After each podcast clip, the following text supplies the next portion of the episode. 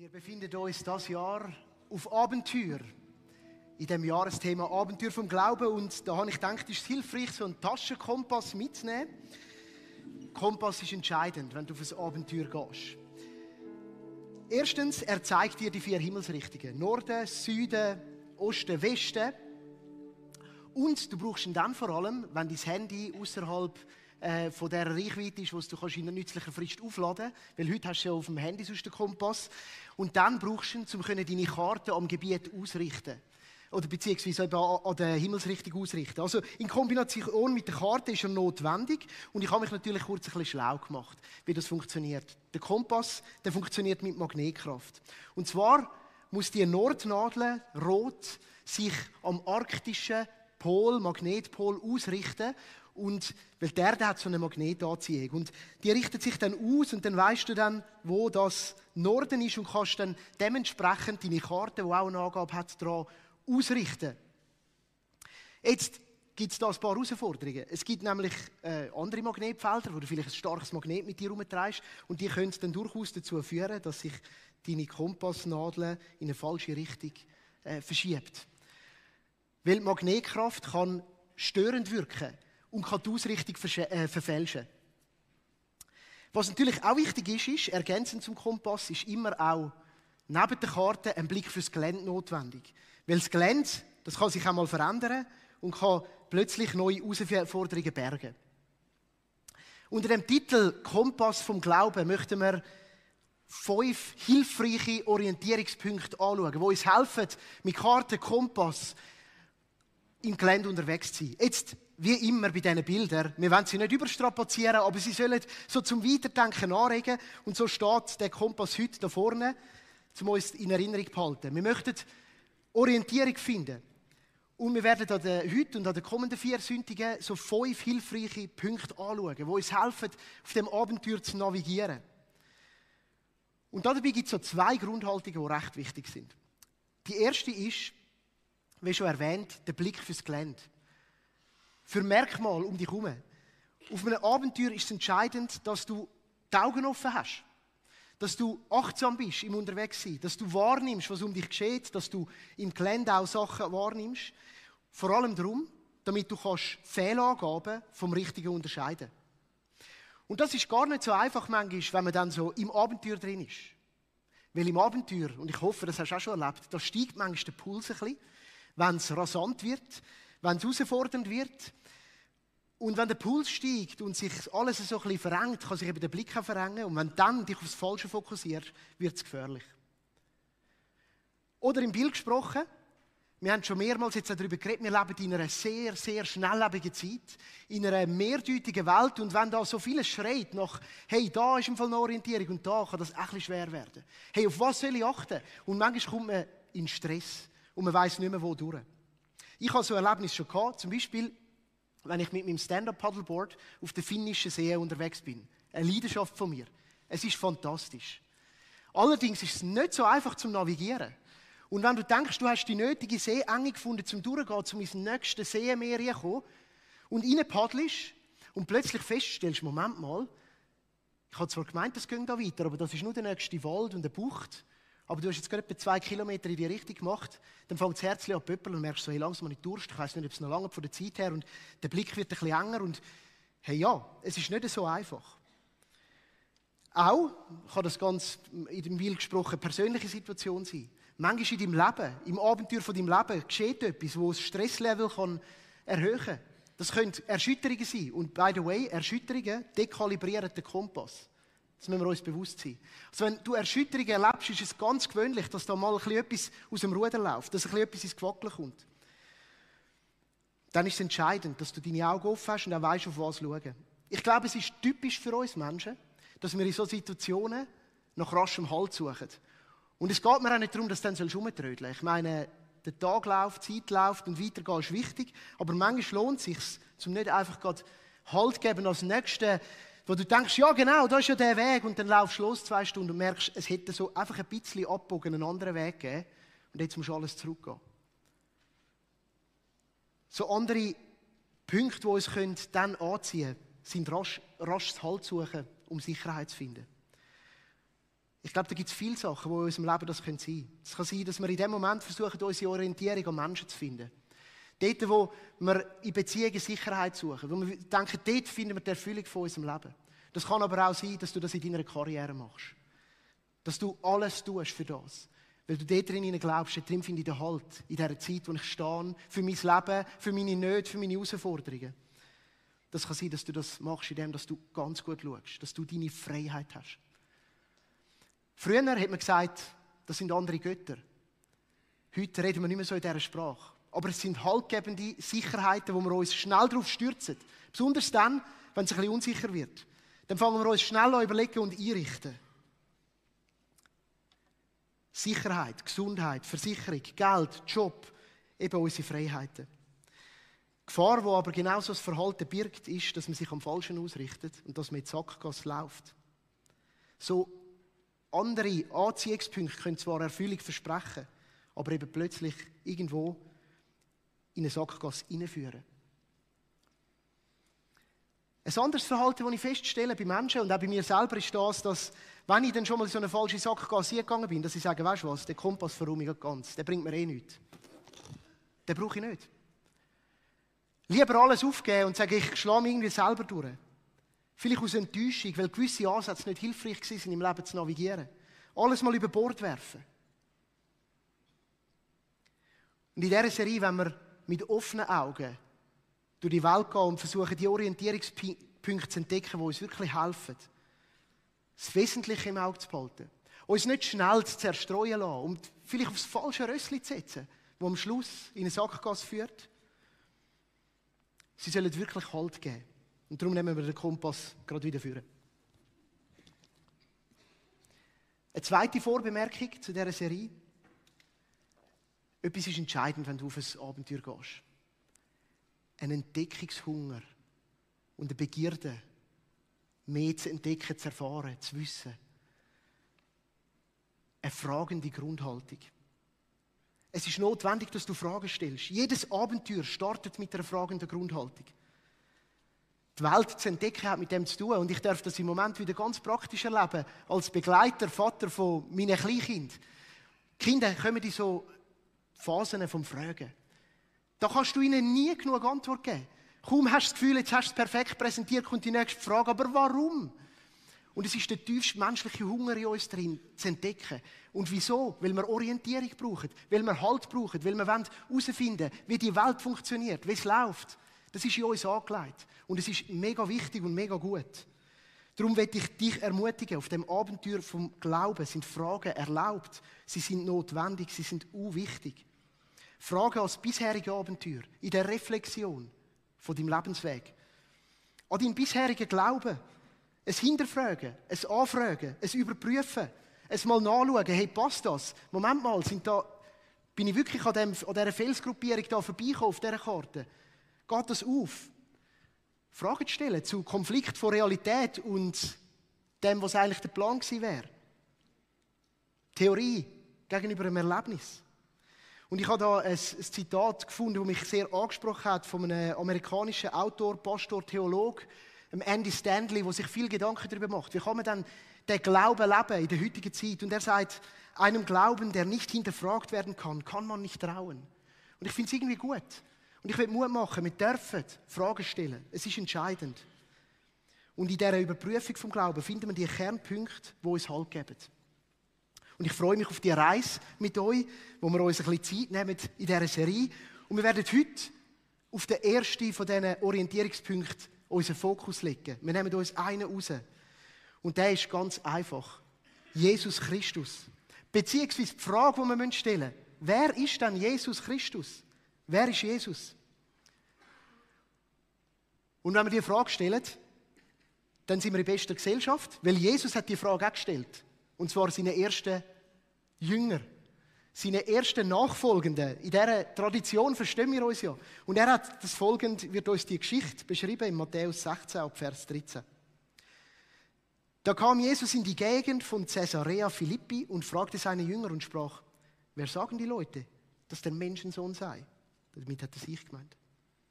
Sie sprachen, einige sagen, du seist Johannes der Täufer.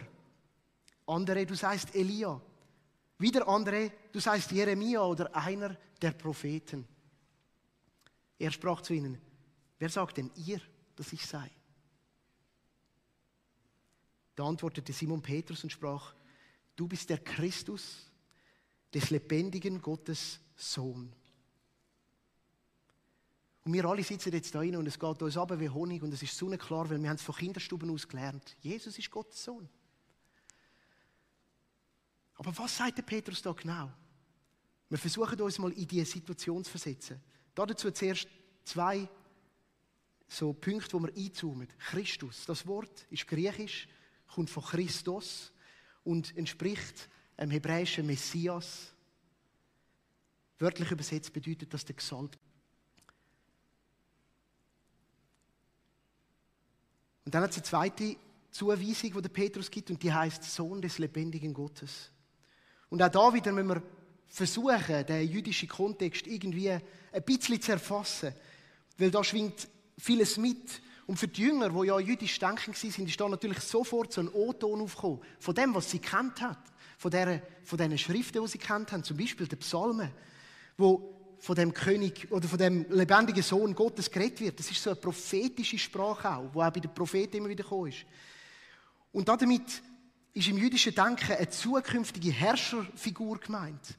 Ein Herrscher von Israel. Ein Repräsentant von Gott auf dieser Erde. Und für sie ist klar gewesen, das muss ein zukünftiger König sein. Darum sagt man diesen Psalmen, die auf das hinweisen, der Königspsalmen. So nochmal. Wenn stimmt, was der Petrus gesagt hat, dann ist das echt eine starke Aussage. Weil dann findet sich in Jesus in der damaligen Zeit der Erfüllung von etwas, wo die ganzen Menschen, die dort gewohnt haben, darauf gewartet haben. Und ich glaube, was der Petrus in erster Linie Jesus hat sagen ist, hey Jesus, hey, ich bin im Fall mit dir auf deiner Seite. Ich glaube, dass du genau der Sohn Gottes bist. Aber die Aussage war mega provokativ, weil rund um sie herum sind Menschen, die das nicht geglaubt haben. Und auch wenn die Israeliten, die Juden auf den Messias gewartet haben, haben sie große Skepsis gehabt, ob Jesus der ist. Gerade die Schriftgelehrten, die sind ihm extrem kritisch gegenübergestanden. Aus gutem Glauben. Sie haben eher die Vermutung gehabt, dass das einer von diesen Gotteslästerer ist. Und sie haben unbedingt herausfinden, ob das so ist.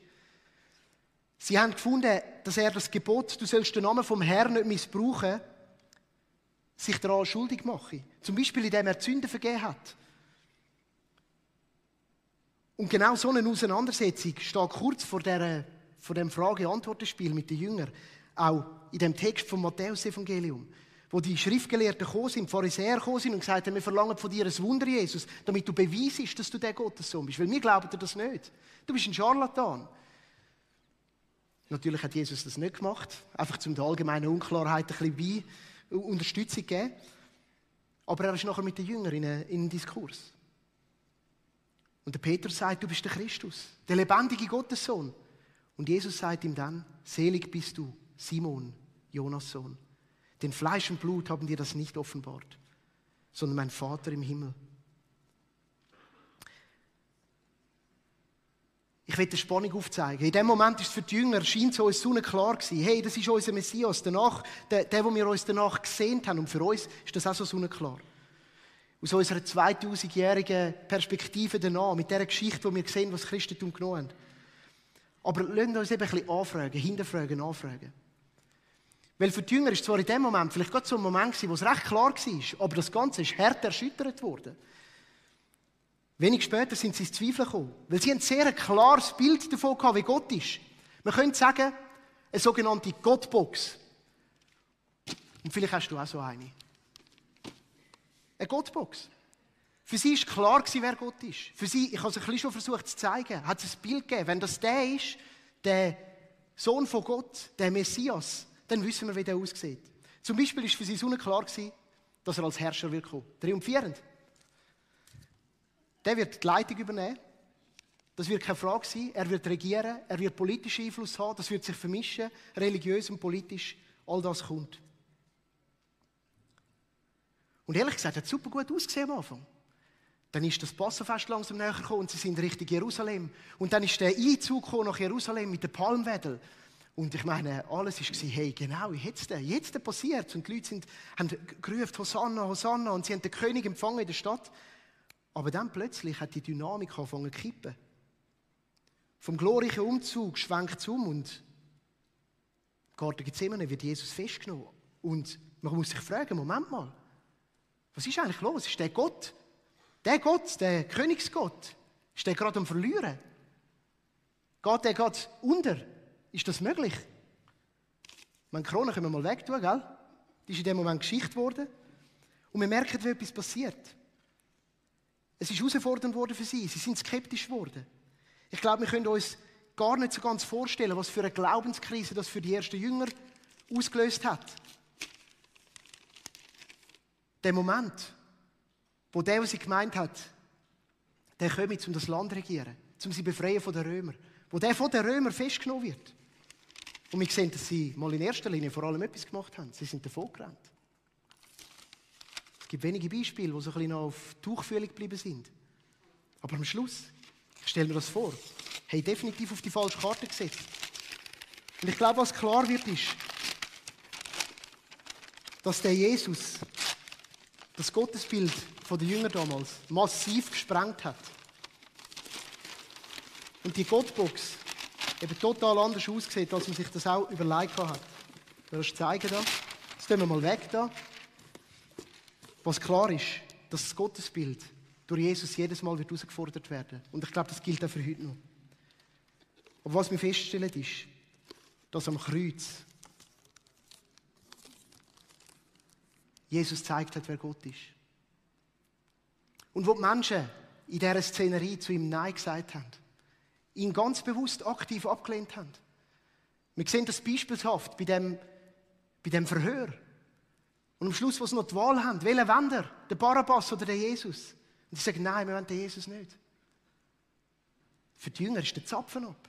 Alles vorbei, Ende aus.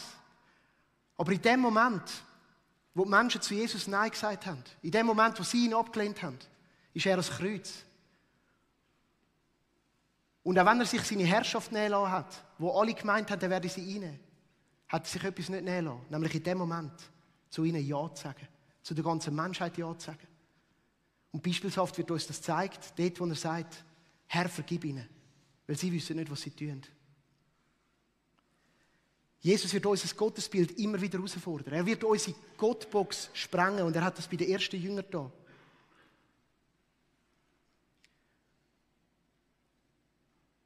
Und ich finde es faszinierend zu sehen, dass die Begegnung mit dem Auferstandenen diesen Jüngern geholfen hat, über diese Krisen hineinzuschauen. Darüber hinwegzukommen. Sehr auf unterschiedliche Art und Weise. Die einen haben vielleicht noch im Keimen gehofft, andere ganz ehrlich gesagt nicht mehr, wie der Thomas. Die haben gesagt, ich muss sehen. Aber die Begegnung, wo ihre Höhepunkt eben dann in der, im Auferstandenen findet, hat ihnen gezeigt, hey, der, der Jesus, der ist die Repräsentation von Gott, aber anders. Anders, als wir es gedacht haben. Anders, als wir es uns vorgestellt haben. In der Auferstehung ist das alles klar geworden. Und heute, gute 2000 Jahre später, hat sich in der Christenheit eine Wahrheit und eine Überzeugung darum klar durchgesetzt. Und ich finde es faszinierend. Es ist wahrscheinlich das Einzige, wo die gesamte Vielfalt der Christenheit sich einig wird. Jesus ist der Messias, der Sohn von Gott, der den Tod überwunden hat. Und darum ist Jesus Christus der grundlegendste Orientierungspunkt. Aber manchmal geht das durch eine Krise. Und manchmal geht das nur dann, wenn deine Gottbox sich sprengen lässt. Das, wo du das Gefühl hast, wie Gott ist. Und darum haben wir den Jesus als den Orientierungspunkt. Und ich möchte jetzt noch auf zwei so grundlegende Qualitäten eingehen, wo das mit sich bringt. Wo uns Halt geben können in dem Unterwegssein. Und für die erste von denen möchte ich euch gerade wieder mitnehmen auf eine Geschichte, wie sie uns berichtet wird, wo Jesus mit den Jüngern unterwegs ist. Und es ist ein Teil aus einer längeren Rede, wo er ziemlich am Ende von seinem Unterwegssein mit den Jüngern gehalten hat wo er nochmal irgendwie einen näheren Austausch mit ihnen gekommen ist. Und wir lesen dann im Johannes Kapitel 14 ab Vers 5. Wie der Thomas sagt, Herr, wir wissen doch nicht einmal, wohin du gehst. Wie sollen wir dann den Weg dorthin kennen? Und dann hat Jesus gesagt, ich bin der Weg, ich bin die Wahrheit und ich bin das Leben. Zum Vater kommt man nur durch mich. Wenn ihr erkannt habt, wer ich bin, werdet ihr auch meinen Vater erkennen. Ja, ihr kennt ihn bereits. ihr habt ihn bereits gesehen. Ich mache eine kurze Pause da. Auch das ist so ein Text, den habe ich immer durchgelesen. Und ja, you are the way, the truth and the life. Nein, nein, nein. Das ist noch meine Generation, Hillsong United. Den? One way, Jesus. Aber was, was die Text aussagt, ist eigentlich ist faszinierend. Ich meine, wir müssen uns das mal vorstellen. Die Jünger haben ja das alles in dem Moment noch nicht gewusst. Sie haben immer noch ihre Gottbox gehabt. Und jetzt kommt da der Rabbi und der Rabbi ist da um irgendwie zu zeigen, wie Gott ist. Aber jetzt sagt der Rabbi, wenn ihr mich gesehen habt, werdet ihr meinen Vater erkennen. Ja, ihr kennt ihn schon, ihr habt ihn schon gesehen. Das ist recht provokant. Wenn ich da vorne würde sagen, schaut mich an. Seht ihr, wie Gott ist, gell? Ich glaube, dann müsst ihr ziemlich schnell den Abgang machen. Das kommt nicht so gut. Und es wäre gut, wenn ihr das nicht wieder einfach so hinein. Ich meine, muss da schon ein bisschen vorsichtig sein. Und ehrlich gesagt habe ich so dann die Reaktion der Jünger noch nie verstanden, aber es macht so verständlich, dass nachher der Philippus sich einschaltet und dann sagt, ab Vers 8, Herr, Herr, easy bleiben. Zeig uns einfach den Vater. Das genügt uns. Du musst nicht der sein für uns. Du musst der uns nicht zeigen. Du, du bist das nicht. Einfach, du bist schon krass. Du bist ein Prophet, du bist weiss nicht was alles, aber zeig uns einfach den Vater. Zeig uns den Weg zu ihm, aber nicht, wenn wir dich gesehen haben dann. Ich habe es noch nie so gelesen. Aber plötzlich merkst du, es ist so verständlich. Und dann sagt Jesus, solange bin ich schon bei euch. Und du kennst mich immer noch nicht, Philippus. Wer mich gesehen hat, hat den Vater gesehen. Wie kannst du da sagen, zeig uns den Vater? Glaubst du nicht, dass ich im Vater bin und dass der Vater in mir ist? Was ich euch sage, sage ich nicht aus mir. Der Vater, der in mir ist, handelt durch mich. Es ist alles sein Werk. Hey, ganz ehrlich, auch mir hätte Mühe mit dem wenn wir uns in diese Situation vor der, vor der Kreuzigung, vor der Auferstehung hier befinden. Es ist schwer für uns, die Situation der Jünger zu versetzen. Sie haben keine christliche Tradition gekannt. Haben sie nicht gehabt. Ah, wir haben es vor 2000 Jahren gemacht. Sie haben keine Bibel gehabt, nur die jüdischen Schriften. Aber Jesus macht etwas ganz klar. Qualität Nummer eins, wo er als Orientierungspunkt mit sich bringt. Jesus zeigt uns den Vater. Sein Hauptziel war, den Jünger und der Menschheit Gott vorzustellen. Personifiziert. Und das ist eine riesige Herausforderung für die damalige Gesellschaft, besonders die jüdischen, besonders die Schriftgelehrten. Sie haben fest daran geglaubt, dass Gottes Erkenntnis in den Regeln, in den Geboten, in der Torah liegt. Und in dem, was die Rabbis darüber lehren. Und jetzt kommt da einfach so einer angeschaltet, zu einem Wanderprediger und sagt, wenn ihr mich seht, dann seht ihr Gott. Und mir scheint es da, wir könnten so ein Magnetfeld entdecken, wo unsere Orientierung ein bisschen zerstören könnte. Und die haben, das haben halt sie gehabt. Das ist Regeln und Gebot, die versprechen uns sehr schnell Halt zu geben, aber die nehmen unsere Orientierung weg. Regeln und Gebot sind so ein gefährliches Magnetfeld, wo uns in erster Linie viel, viel Halt versprechen, aber Jesus ist gekommen, das zu sprengen.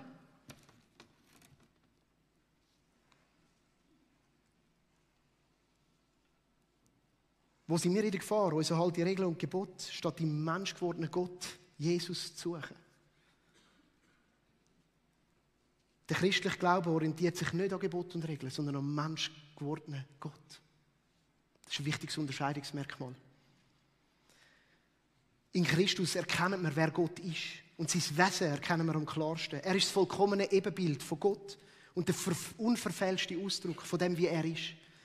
Und mir ist in den Sinn gekommen, ich habe als Jugendlicher so ein Bändchen getragen, WWJT. Und ich trage es aus Überzeugung nicht mehr, weil ich das Gefühl, man hat sich so angelegt in der Hoffnung, dass dann einem mehr Leute darauf ansprechen und es ist dann doch komisch gewesen und so. Aber die Idee dahinter ist großartig. Was wird Jesus machen? Lass uns nicht ein Gebot uns halten, sondern WWJT. Was wird Jesus machen? What would Jesus do?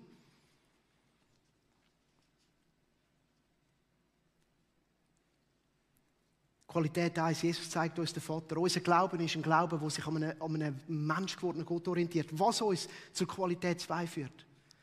Gott verordnet sich durch Jesus in der Geschichte der Menschen. Zeig mir einen Gott, der das je gemacht hat. Was uns zu einem anderen, das ist ein unglaublicher Aspekt, eine unglaubliche Qualität. Welcher Gott würde das machen? Welcher nimmt den Weg auf sich? Welcher Gott ist sich nicht schade?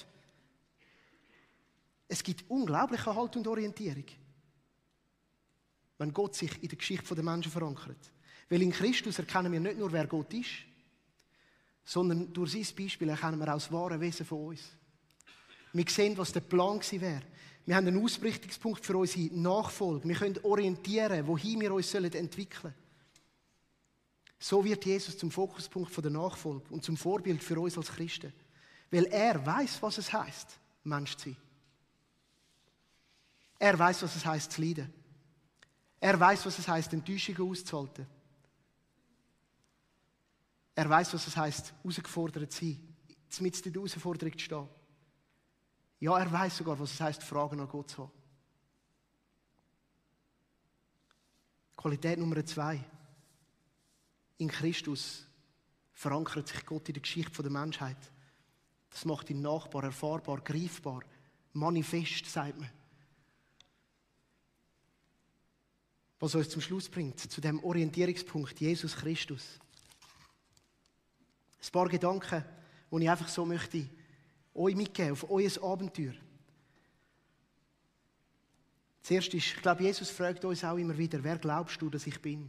In einer lauten Welt, in einer Welt, wo vieles zu bieten hat. Erkennen wir Jesus als Orientierungspunkt? Was antwortest du? Wagst du es mit einstimmen, in die mutige Aussage von Simon Petrus? Und vielleicht ist sie jetzt ein bisschen einfacher, weil nach ihm haben Millionen, Milliarden von Menschen in der 2000-jährigen Kirchengeschichte das hat da. Du bist der Christus, der von Gott gesandte Retter, der Sohn vom lebendigen Gott.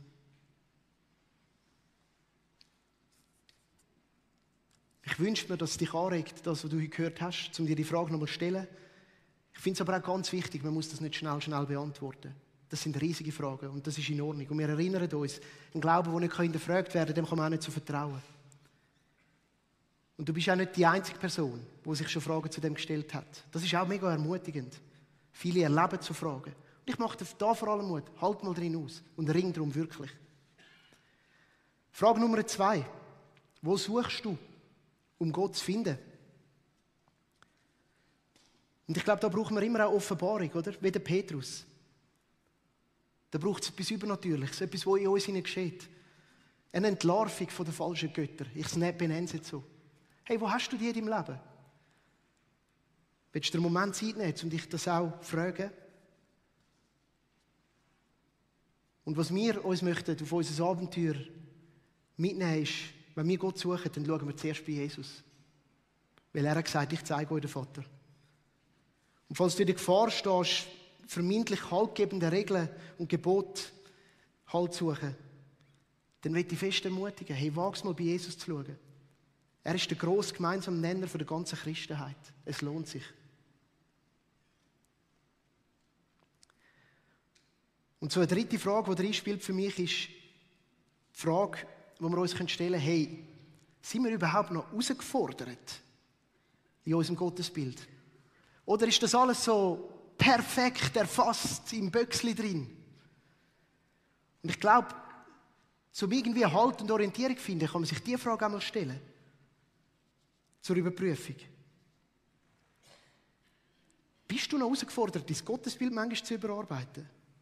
Falls ja, ist es ein sehr gutes Merkmal, dass du auf Jesus ausgerichtet bist. Weil Jesus sprengt unser Gottesbild immer mal wieder.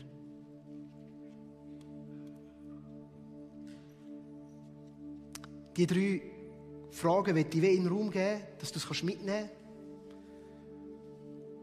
Und darunter eine grosse Ermutigung legen. Orientiere dich an Jesus. Das gibt Halt. Er zeigt uns, wer Gott ist. Und für das möchte ich jetzt auch beten.